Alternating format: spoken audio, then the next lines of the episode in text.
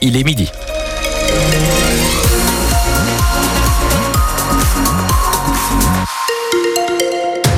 Votre journal avec Elodie Touché sur la route. Un accident signalé sur le périphérique de Caen en chaussée extérieure sur la commune de Mondeville. La journée va rester grise encore aujourd'hui avec euh, des risques de petites pluies aussi dans la journée.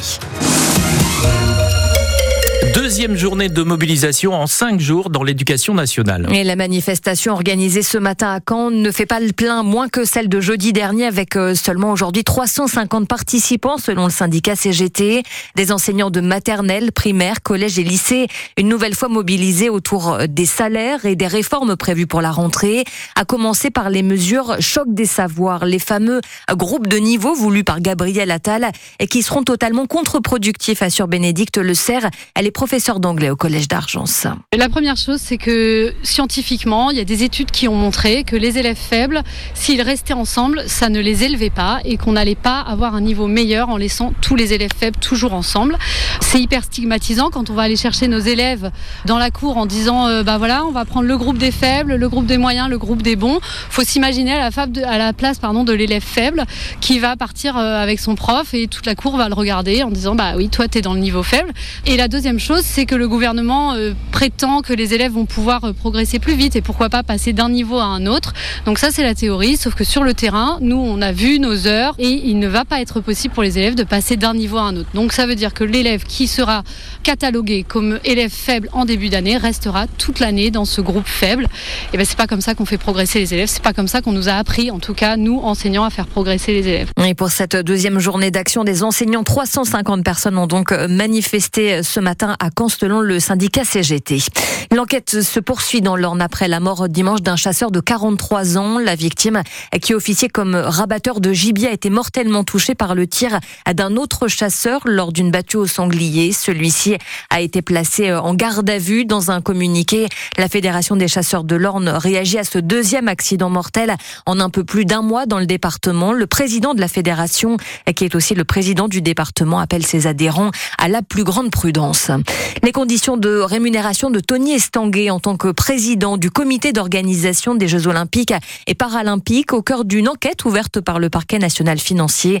Le COJOP fait part de son étonnement. Un texte de loi pour répondre au malaise des élus. Neuf mois après le choc provoqué par la démission du maire de Saint-Brévin-les-Pins et par l'attaque de la maison du maire de l'Île-et-Rose pendant les émeutes cet été, une proposition de loi est en cours examinée cet après-midi par l'Assemblée nationale.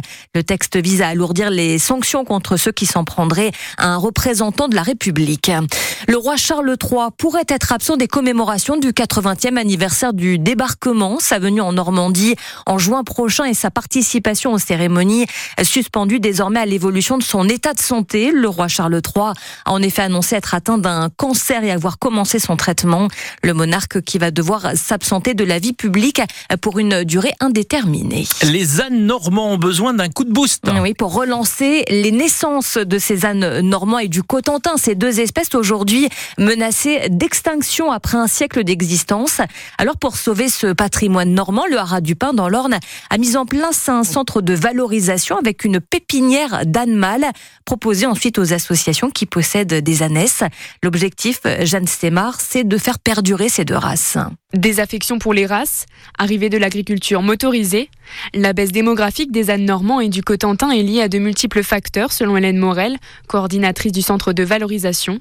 Mais parfois, c'est tout simplement un oubli de recensement de la part des éleveurs. Un âne de race, euh, bah, ça demande un peu plus de travail. Quelquefois, les éleveurs, euh, ils n'ont pas forcément envie de s'embêter avec ça, donc ils font plus simple. Ils font pas reconnaître leurs anons, euh, même s'ils sont de race, et du coup, on perd comme ça un peu d'effectifs. et pour augmenter les effectifs, rien de plus simple.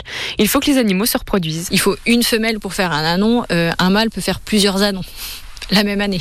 C'est un peu des rencontres arrangées entre euh, Anne et Annès, c'est ça?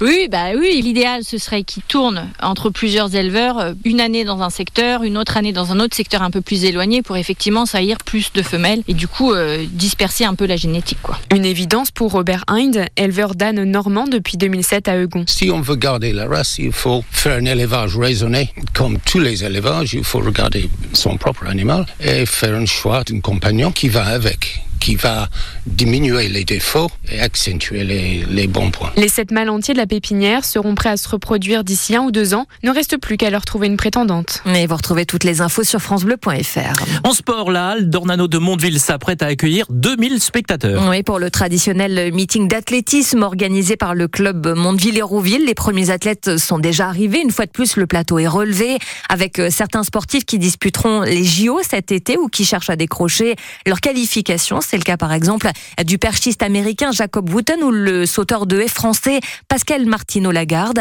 Un niveau sportif qui classe le meeting dans le top 20 mondial, ce qui est beaucoup moins vrai pour son infrastructure. L'ancien hangar à engrais, reconverti en halle d'athlétisme il y a 22 ans, a besoin de travaux, Olivier Duc. Le bâtiment de verre et d'acier est magnifique, mais impossible à chauffer. La halle prend également l'eau. La mairie de Mondeville en est bien consciente. Emmanuel Petit, adjointe au maire en charge des sports. On sait très bien qu'il y aura des rénovations à faire. Effectivement, là, il y, a quelques fuites quand il pleut.